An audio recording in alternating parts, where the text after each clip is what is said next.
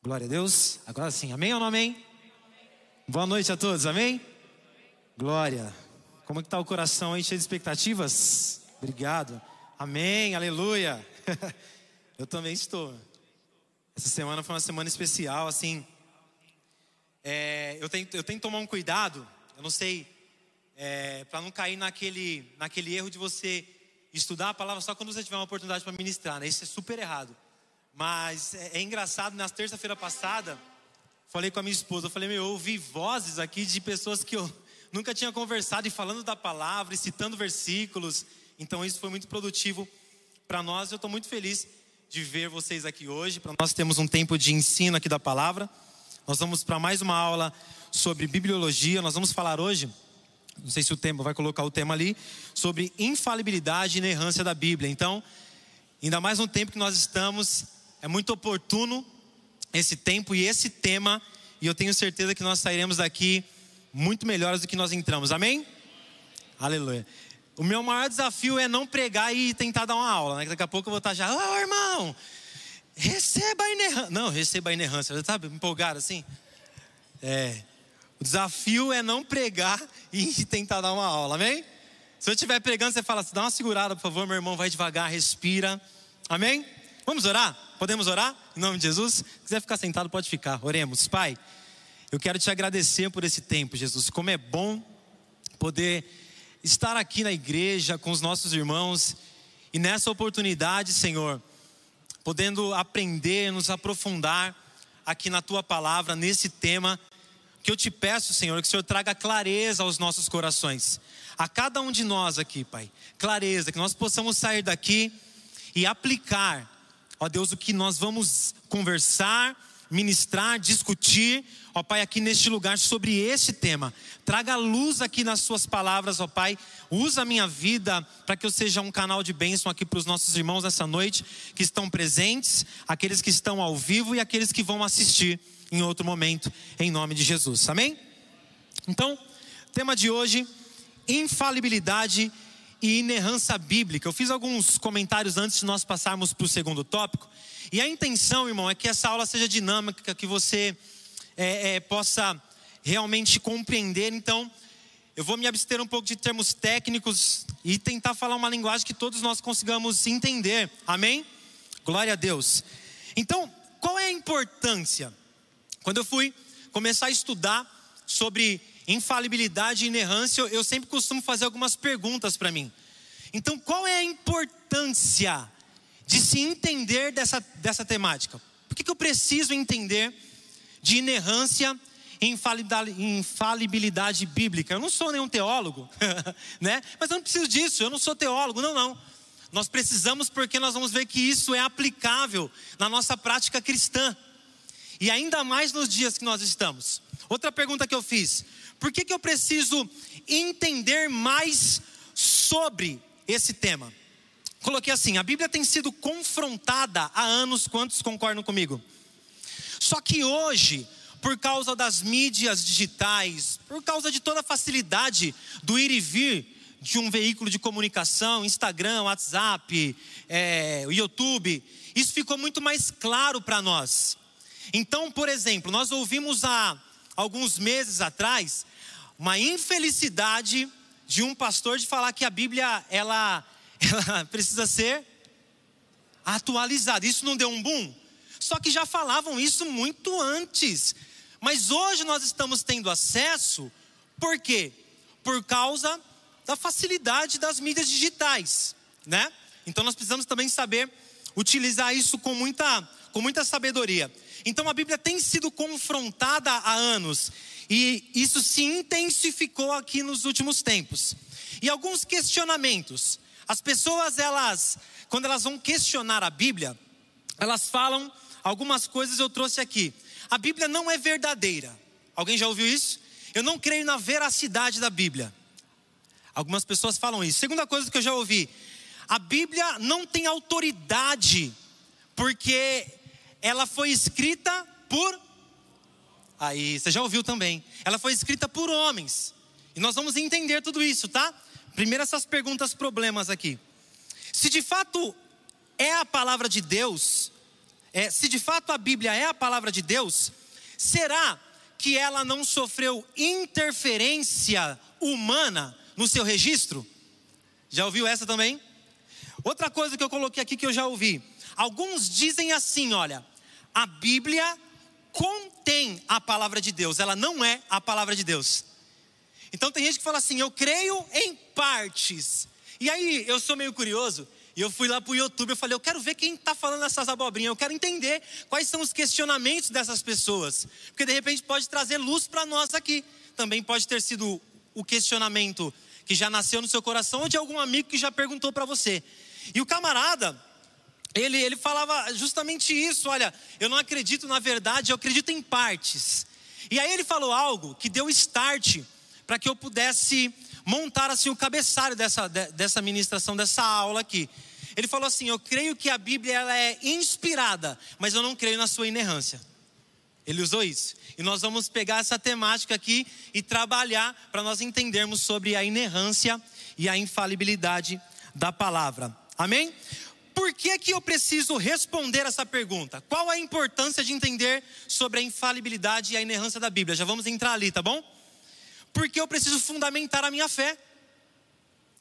Por que, que eu estou falando isso? Exemplo. Se você é questionado a respeito da verdade que existe na Bíblia, e você não tem o conhecimento tal da inerrância, da infalibilidade, a sua fé pode ser colocada em dúvida. Aí você fala: "Meu Deus, mas será? Será que é isso mesmo? Será que os homens alteraram a palavra?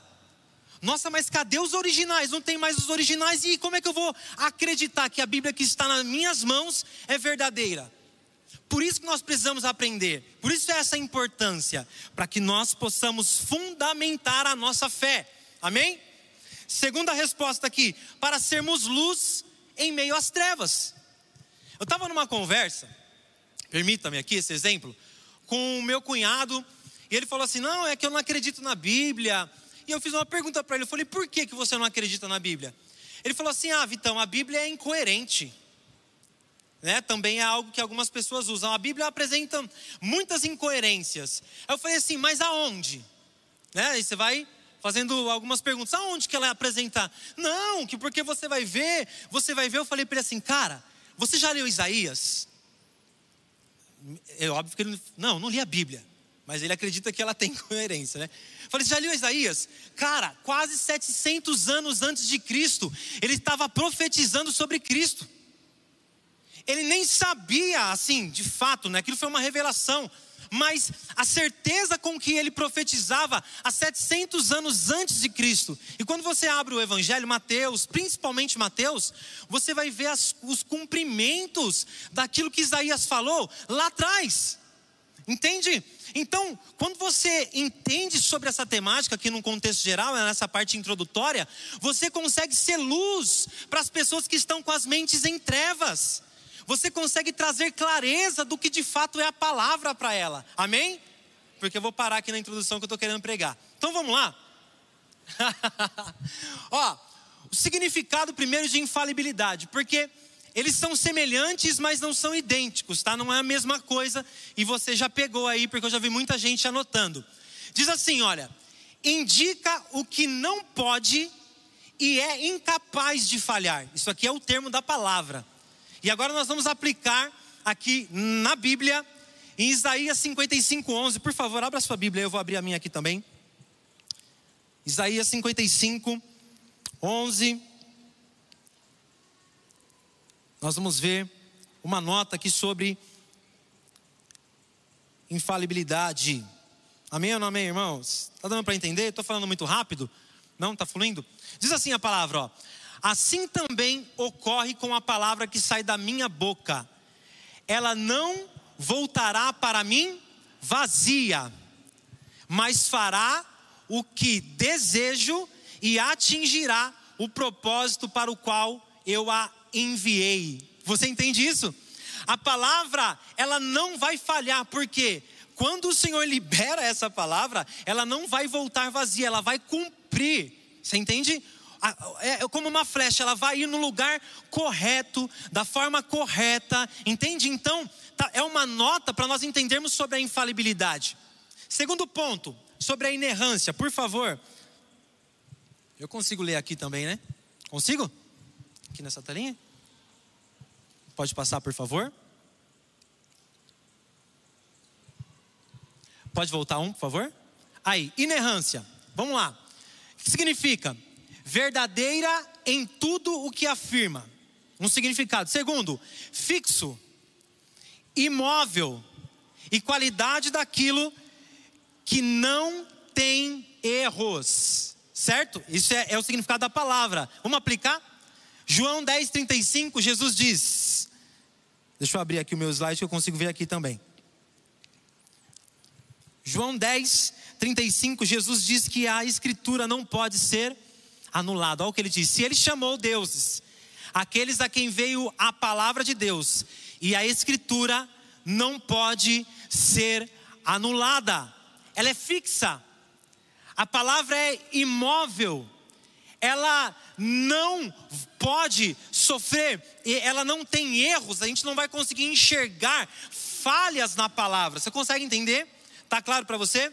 E eu coloquei algumas outras notas, por exemplo, João 17, 17, a Bíblia diz assim: olha, santifica-os na verdade, a palavra é a verdade. Você entende isso? Então, queridos, existem versículos é, em seu contexto de sobra para nós entendermos e batermos o, mar, o martelo sobre a inerrância, ou seja, que a palavra não tem erro, e sobre a infalibilidade, ou seja, que ela é incapaz de falhar. Amém? Glória a Deus. Vamos para o segundo ponto aqui, e nós vamos entender isso na essência. Eu coloquei assim sobre o tripé da Bíblia. Quando quiser colocar aqui o slide, por favor. Então abro a água aqui para mim.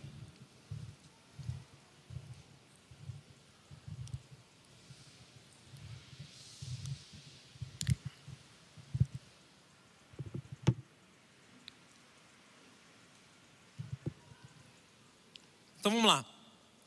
Se quiser projetar aqui, pode projetar, tá bom? Eu comecei a falar sobre o tripé da Bíblia. Primeiro, ela é inerrante, sim? Ok. Ela é infalível. E agora nós vamos ver que ela é inspirada. E o autor, a essência da inspiração, nós vamos entender assim, eu quero que seja bem claro para os irmãos. Então vamos lá, já projetou o segundo, por favor? Aleluia. Eu estou aqui olhando para trás, olhando para frente, sei que eu estou. Sei nem para onde eu estou olhando mais. Mas por favor, abra sua Bíblia então, 2 Timóteo 3,16, enquanto eles projetam aqui, projetou? Então vamos lá, ó. O tripé da Bíblia, ou os três in, pode ser os três ins também, né? Olha lá, a Bíblia é infalível, ela é inspirada e ela é inerrante. Então, 2 Timóteo capítulo 3, o versículo 16, vai trazer clareza a respeito da inspiração e a gente já consegue entender infalibilidade e inerrância de uma forma bem didática na palavra. Diz assim a palavra lá em 2 Timóteo, capítulo 3, e o versículo 16. Eu estou aqui na NVI, a NVI diz assim: olha, toda a escritura é o que? Inspirada por Deus e útil para o ensino, para a repreensão, para a correção e para a instrução na justiça. vou ler o 17 também. Qual o objetivo? Para que o homem de Deus seja apto e plenamente preparado para toda boa obra. Queridos, então, quem inspira homens para escrever a palavra? Deus. Então, se a fonte da palavra é Deus, e eu digo que a palavra tem falha e tem erro, eu estou dizendo que quem errou? Quem? Entende? Quando eu falo assim, ó, a Bíblia ela é falível, eu estou dizendo Deus é falível, porque foi Ele quem inspirou.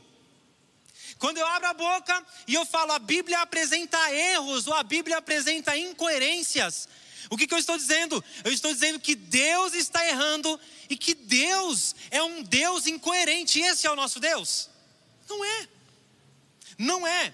É engraçado que o termo grego quando a Bíblia fala aqui sobre inspiração, quando fala toda a palavra é inspirada por Deus, é um termo grego que diz assim, ó, teu pneusto. Aí eu falei, eu vou procurar porque é legal essa a gente entender no original do grego. Né? Tel, a gente sabe que é Deus, ok? E pneusto, eu fui procurar. Eu falei, eu quero saber o que, que significa esse trem aqui, porque eu quero ter clareza. E engraçado que pneusto vem de pneumatologia, é, é, vem de ar, vem de vento, vem de sopro. Então, se nós formos na raiz do texto, a Bíblia está dizendo assim: olha, toda a palavra é soprada por Deus. Você entende? Como se Deus soprasse a palavra sobre os autores e eles, obviamente, colocavam em papéis, em papiros, como o Léo trouxe aqui na primeira, na primeira, na segunda aula, né, depois da introdução do pastor Neto. Então, queridos, se eu questiono a palavra, eu estou questionando quem? Deus. Porque o autor da palavra não, não é João que escreveu as cartas, o evangelho e o apocalipse. É o Senhor que o inspirou através do Espírito para escrever. Ficou claro isso? Amém? Então voltamos lá nos slides. Amém? Eu coloquei aqui, olha, quando entendemos o texto de 2 Timóteo 3,16, respondemos todas as dúvidas e questionamentos sobre o tema que nós estamos estudando. Toda a escritura é inspirada por Deus, certo? Pergunta: Deus erra ou falha? Não. O que, vai dizer Números 23, 19? Geralmente eu troco quando eu falo, né? Mas é, é não é homem para que minta e nem filho do homem para que se arrependa, ou é o contrário. Tem lá, depois coloca ali pra gente, Números 23, 19.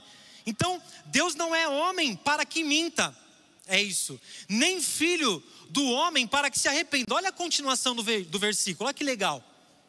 Acaso ele fala e deixa de agir? Acaso promete e deixa de cumprir? Já foi assim com você? Teve um dia que ele falou com você, vamos trazer para uma experiência pessoal.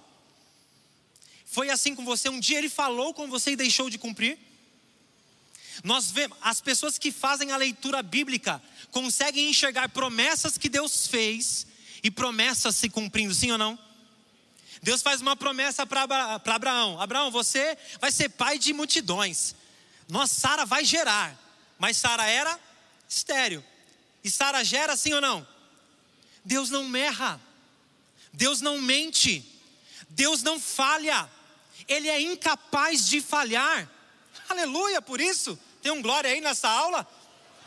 Aula de pentecostal, povo cheio de Jesus, aleluia. Aleluia. Olha, olha, olha, olha Hebreus 6,18. Olha, olha isso. Meu Deus. Hebreus 6,18. Aleluia. Irmão, você está conseguindo entender esse trem? Porque o objetivo é esse: é você entender. Só isso. Amém? 6,18. Olha o que diz. Eu vou ler na NVI. Eu vou ler o 17, vou ler o 16, do 16 em diante. Os homens juram por alguém superior a si mesmos. E o juramento confirma o que foi dito, pondo fim a toda discussão querendo mostrar de forma bem clara a natureza imutável do seu propósito para com os herdeiros da promessa. Deus o confirmou com juramento, para que por meio de duas coisas imutáveis, na quais é impossível que Deus minta. Já vai pegando aí no glória. Sejamos firmemente encorajados, nós que nos refugiamos nele, para tomar posse da esperança a nós proposta. Ele não mente, se ele falou, vai acontecer. Então, se a Bíblia está dizendo que Jesus vai voltar para nos buscar, é porque não aconteceu ainda que eu deixo de acreditar? Porque eu creio na Bíblia, eu creio na palavra. Então, queridos, esse primeiro momento de nós entendermos alguns termos é, e alguns significados, e nós virmos para a palavra é, para trazer alguns exemplos. Outro exemplo que eu gosto muito também, eu não posso deixar de falar nesse primeiro momento, é lá em Malaquias, no capítulo 3, o versículo 6. Se você quiser anotar, de repente você está anotando, diz assim: olha, o Senhor dizendo, de fato, eu, o Senhor, não mudo. E ponto final. E ponto final. Agora eu te faço uma pergunta: se Deus não muda, Ele seria capaz, entenda isso, olha, olha, olha. Se Deus não muda, ele seria capaz de permitir que homens mudassem os princípios que ele mesmo estabeleceu na palavra? Eu te pergunto. Então a gente tem que rasgar esse versículo da Bíblia. Se a Bíblia fala que Deus não mente, e eu tenho uma palavra que não é autêntica nos dias de hoje, eu preciso é, é, abolir alguns versículos da Bíblia. Sim? Amém? Vamos tocar o barco. Até aqui, entendido? Então, eu creio na infalibilidade, eu creio na inerrância da palavra, porque eu sei quem inspirou essa palavra. Glória a Deus. Vamos para o próximo, então, por favor. E aí, eu quero trazer uma nota aqui, no próximo, no próximo slide, que é algo assim que marcou a história quando se fala do estudo da inerrância da palavra. Em 1978, em Chicago, cerca de 300 líderes se reuniram para formular um documento para ir contra uma teologia chamada teologia do liberalismo, aonde as pessoas estavam questionando a inerrância da palavra. Alguns se levantaram para questionar a, a, veracidade da palavra. Então, homens se reuniram em Chicago em 1978, em março, tá, tá ali? Então, olha lá, ó. Em, em outubro de 1978, líderes cristãos se reuniram em Chicago e escreveram a declaração contendo, a declaração de Chicago contendo 19 artigos de afirmação e negação sobre a inerrância. Queridos, é tão facinho de você baixar, se você tiver curiosidade, você pode dar um Google, colocar lá, olha, eu coloquei assim, declaração de Chicago sobre a inerrância bíblica. É muito simples e traz para você com clareza e tanta simplicidade, às vezes é, é, é, né, é simples assim que os caras trazem, algo que me impactou e eu vou ler aqui dois artigos. Mas antes, olha aqui, esse homem aqui, ó, Benjamin Warfield. Eu falei certo? Warfield, é isso mesmo? Amém? Ninguém quer falar se eu falei errado? Amém, certo, aleluia. Beija, tá filmando, irmão, não posso, né? Na rede nação não posso dar uma dessa. Benjamin Warfield foi uma grande influência para a escrita dessa declaração. Olha qual era, olha qual era o texto áureo. Isso aqui é só para quem à escola dominical. Olha o texto áureo do Benjamin Warfield. Se Deus é autor das escrituras, então a escritura é verdadeira. Irmão, e falava assim, eu joguei pro alto. Isso aí, eu não ficava discutindo. Se Deus, olha, se Deus é o autor, é verdadeira. Joguei pro alto. Acabou, hashtag. Entende? Ó, se você for estudar a inerrância e a infalibilidade, existem várias vertentes, ok? Existem várias vertentes, mas vamos caminhar aqui. Olha o artigo, ah, o artigo de número 12, correto? Números romanos? Foi demais, irmão. Olha o artigo número 12. Hum, vai me dando confiança esses negócios, sabia? Quando você domina a bola, primeiro momento você erra o passe, você já fica. Quem joga a bola sabe. Quem, os homens que jogam a bola aqui. Você dominou a bola, você errou o primeiro passe, você já fica chucro. Você não quer dominar mais nada. Agora, quando você fala um Warfield, um artigo 12 aqui do Romano, você fica leve. Eu estou leve. Olha o que diz o artigo 12 da Declaração de Chicago sobre a inerrância. Afirmamos que a, a inspiração foi a obra em que Deus, por seu Espírito, através de escritores humanos, nos deu a sua palavra. Uh! Olha lá, a origem das escrituras é humana? Não, é divina. O modo como se deu a inspiração permanece em grande parte um mistério para nós. Já vou comentar isso aqui. Reduzir, é, negamos que se possa reduzir a inspiração, a capacidade intuitiva do homem ou a qualquer tipo de níveis de consciência. Queridos, porque ainda é um grande mistério algumas partes a respeito dessa inspiração? Porque nós não estávamos lá. Um ponto, porque Deus, o foco do Senhor na palavra não é nos mostrar como a Bíblia foi inspirada. Esse não é o alvo. O foco da Bíblia é nos dar diretrizes para caminharmos rumo ao céu. É, o foco da palavra é esse. É de Gênesis a Apocalipse falando do quê? De redenção, de expiação e de sangue que lava. Nós lavamos as nossas vestes no sangue do Cordeiro. O Senhor comprou e pagou a nossa dívida. A Bíblia é isso. A Bíblia não tem um cunho. A Bíblia não é um tratado científico. É isso que a gente precisa entrar na nossa cabeça também. Deus não está querendo provar cientificamente que a Bíblia é a palavra, porque ela é. Ele não precisa provar. Dá para entender isso? Ah, mas ah, cientificamente nós vamos ver alguns dados, mas queridos, se a ciência não prova, eu continuo acreditando por causa de experiências que eu tive. É assim com você e comigo. Ah, mas a ciência está dizendo que Mateus 28, 15 e Marcos 20, e Marcos nem tem 20, Marcos 12, 13, não está batendo as histórias. Ô oh, querido, quantas variações textuais tem variações linguísticas? Para quem que Mateus escreveu e para quem que Marcos escreveu? Qual foi o público-alvo de Mateus e qual foi o público-alvo de Marcos? Deixa eu te contar uma, um, um, dado aqui que eu achei incrível.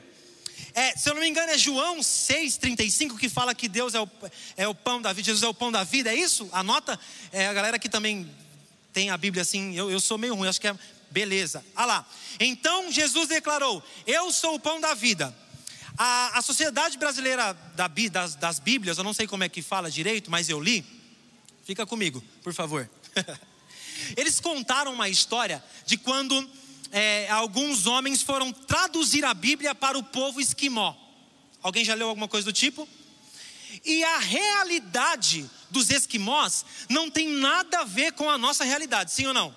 Os caras moram numa cultura totalmente diferente, eles precisam caçar para comer algo que nós não precisamos fazer, pelo menos aqui onde nós estamos morando, ok?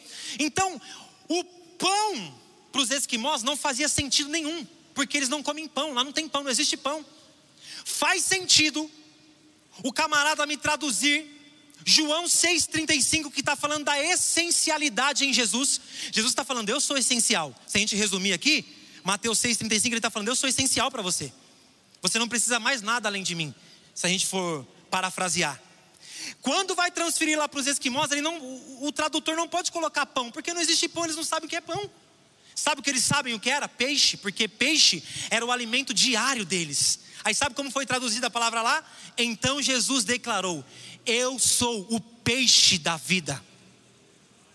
Você consegue entender isso? Ah, mas deturpou a palavra?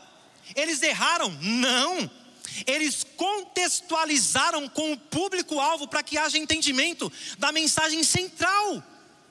Consegue entender isso em nome de Jesus? Então, nós precisamos entender algumas coisas. Eu não posso reduzir, eu não posso. Re... Volta, filho.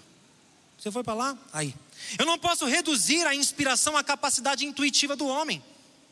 Entenda uma coisa: quando Paulo vai escrever as suas cartas, ele não tem uma ele, ele não tem uma, assim, ele não usa as suas próprias palavras. Deus não tira de Paulo o seu, a sua inteligência, as suas capacidades, as suas experiências. Deus não faz isso. Ele preserva o cognitivo do homem.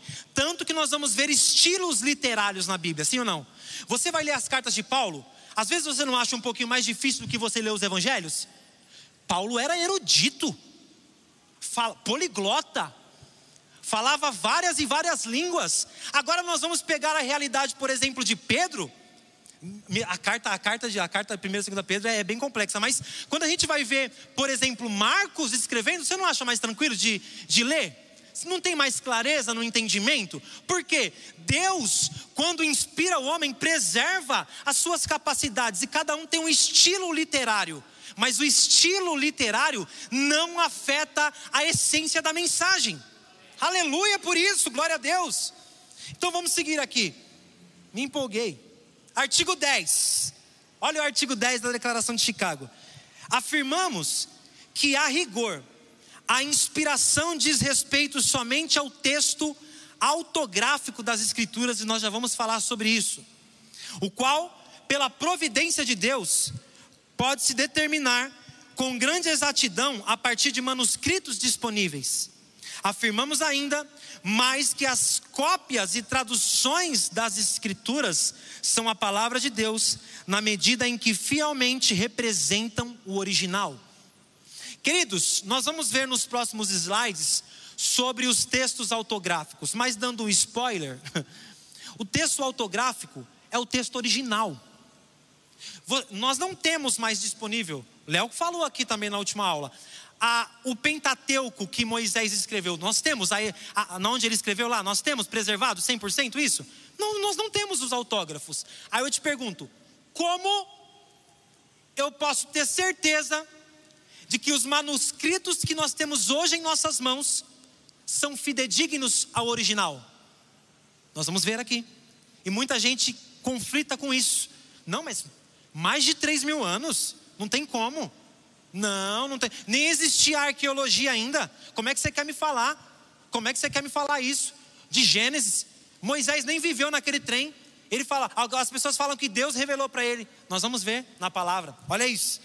Negamos que qualquer aspecto essencial da fé cristã seja afetado pela falta dos autógrafos. Negamos ainda mais que essa falta torne inválida ou irrelevante a afirmação da inerrância da palavra. Então, resumindo esse slide, não é porque nós não temos o texto autográfico que nós invalidamos a inerrância e a infalibilidade da palavra. Amém? Meu Deus. Está entendendo esse trem? Agora vamos lá. Obrigado. Autográfico. Auto? Autografos. Eu falei autográficos? Foi? Sim, foi releva ou faz parte? Mas autógrafo, autógrafos, desculpa. Autógrafos, vamos entender aqui o trem. Os manuscritos originais são chamados de autógrafos. São os textos com a grafia de próprio punho do autor bíblico ou do seu escrevente. Vamos ler Filemão? Filemão capítulo 1, versículo 19? Só para a gente ver isso.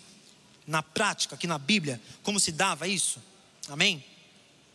Depois, se você quiser ler também Romanos 16, 22, gravar, olha lá como diz: olha, eu, Paulo, escrevo de próprio punho, eu pagarei, para não dizer que você me deve a própria vida. Então entenda, nós temos a carta é, autógrafa de Filemão hoje em nossas mãos? Não, se perdeu isso com o tempo.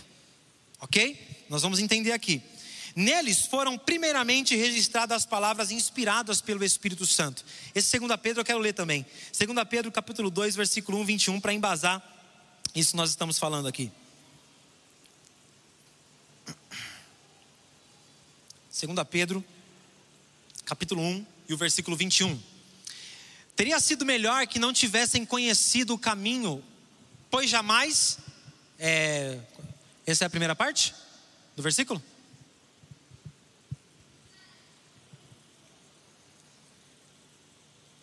É isso? Pois jamais a profecia. Deixa eu fechar aqui. 2 Pedro 1, 21, né? É isso mesmo, né? Boa. Pois jamais a profecia teve origem na vontade humana, mas homens falaram da parte de Deus impelidos pelo Espírito Santo. Amém? Certo? Aleluia. Então, os textos autógrafos são os textos originais. E os textos apógrafos são as cópias dos manuscritos originais. Então, por exemplo, você escreveu uma carta a próprio punho. Esse é o texto autógrafo. Se uma única pessoa fez uma cópia ao próprio punho e você rasgou a cópia original, quer dizer que aquela cópia é um manuscrito apógrafo, ou seja, é uma cópia do original, ok? É uma cópia de um texto original. Nós vamos chegar lá. Atualmente, olha que pancada. Existem cerca de 25 mil cópias do manuscrito ou dos manuscritos bíblicos, 25 mil cópias, juntando Vulgata, juntando o próprio Novo Testamento, é muita cópia. Nós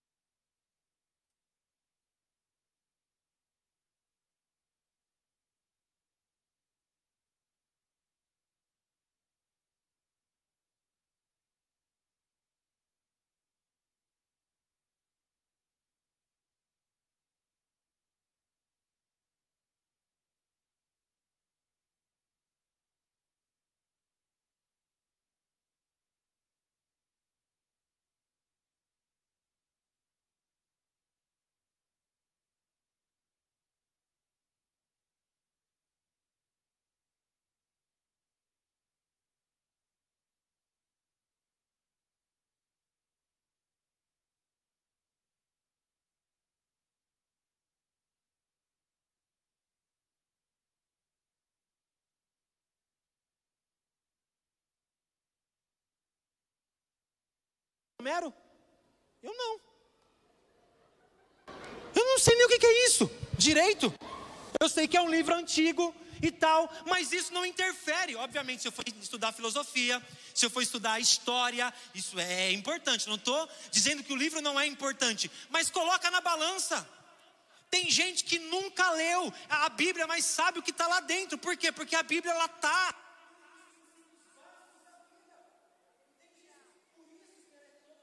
ela é questionada todos os dias, sabe? Por isso que existe essa perseguição nas entrelinhas, nas, nas linhas e nas caras. Amém? Vamos lá então ver aqui.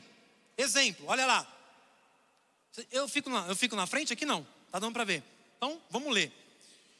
Crítica textual de documentos antigos. Vamos comparar. Autor: César. Quando foi escrito? 50 antes de Cristo. Qual é a cópia do original mais antiga? 900 depois?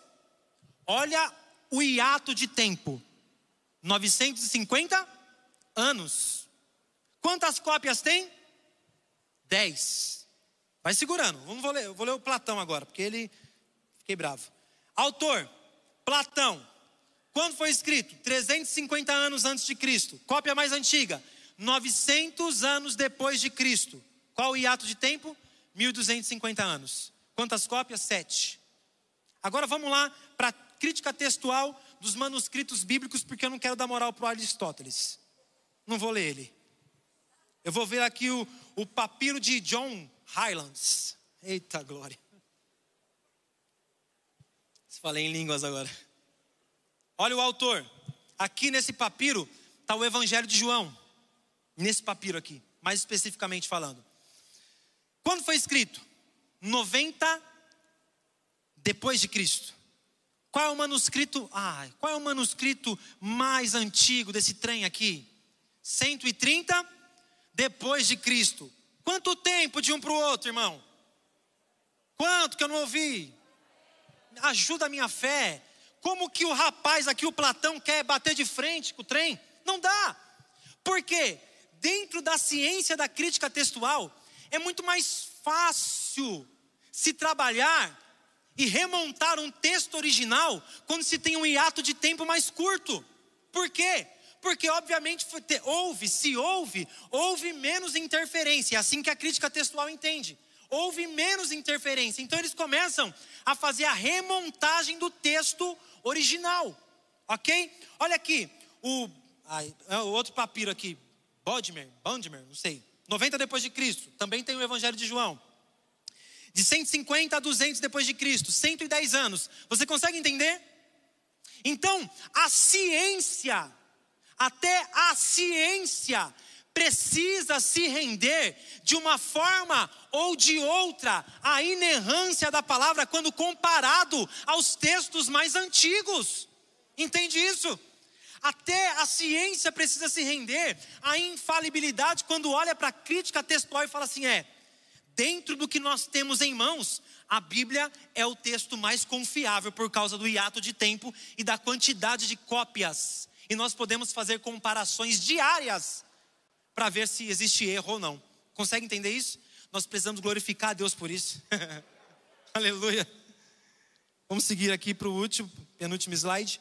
Aqui são os achados do manuscrito é, do, do, Mar Morto que eu falei para vocês, nós já falamos, eu vou pular para o próximo. E olha essa fala aqui de Frederick Kenyon, diretor do Museu Britânico. Olha essa fala, olha, aqui nós já vamos finalizar, vamos para o final. O intervalo, o intervalo entre as datas da composição original e a evidência mais antiga existente torna-se tão pequeno que é de fato insignificante.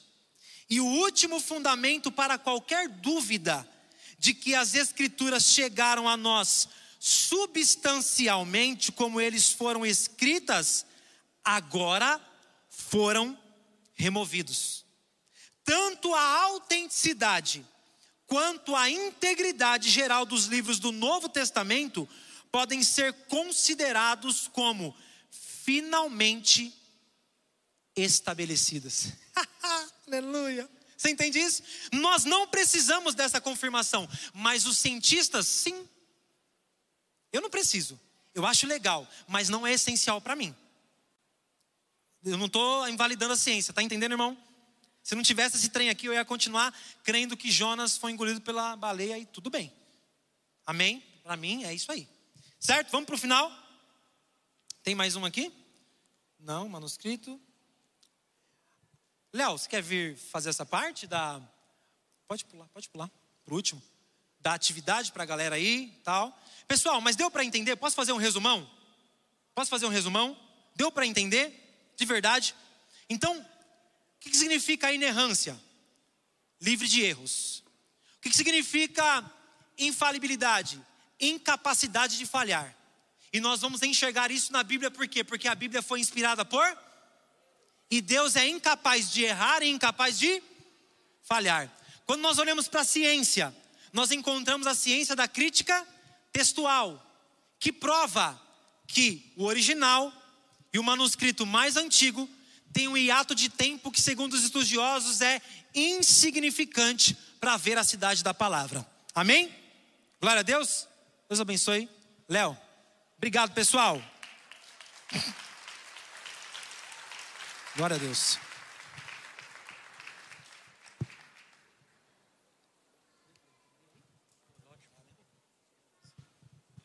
Boa noite, meus irmãos. Graça e paz. Que legal aprender, né? Puxa, eu fico muito feliz de poder aprender. Quero agradecer vocês por estarem aqui, né? Mais um dia conosco, firmes e fortes aqui, se aprofundando mesmo, tendo essa imersão na palavra de Deus. Você que nos assiste, né, nós estamos muito felizes aqui de poder compartilhar essa palavra, ter esse momento aqui com vocês. Queremos convidá-los também, vocês que nos assistem, a estar aqui conosco presencialmente. Né? Daqui a pouquinho nós vamos ter um momento aqui de, de integração, de interação entre os irmãos. E seria muito legal se você pudesse estar aqui conosco, tá? Eu queria também convidar aqui a todos vocês que, caso não tenha feito a inscrição ainda, entrar lá no site da Burn, se inscrever aqui neste curso, marca lá a sua presença. Tem um explicativo lá certinho de como é que faz para você poder enviar a sua atividade também, tá? Então você entra lá no site da Burn, na parte de inscrições, e você vai ter acesso a todo o conteúdo aqui que nós estamos ministrando. Também vai estar disponível ao longo da semana aqui esta aula e todas as, as aulas subsequentes vão ser feitas da mesma forma. Amém? Então você que está na, na nossa live, a gente agradece, que Deus te abençoe, que você tenha uma semana cheia do Espírito Santo e que esse conhecimento venha florescer e frutificar na sua vida a 100 por um. Aleluias!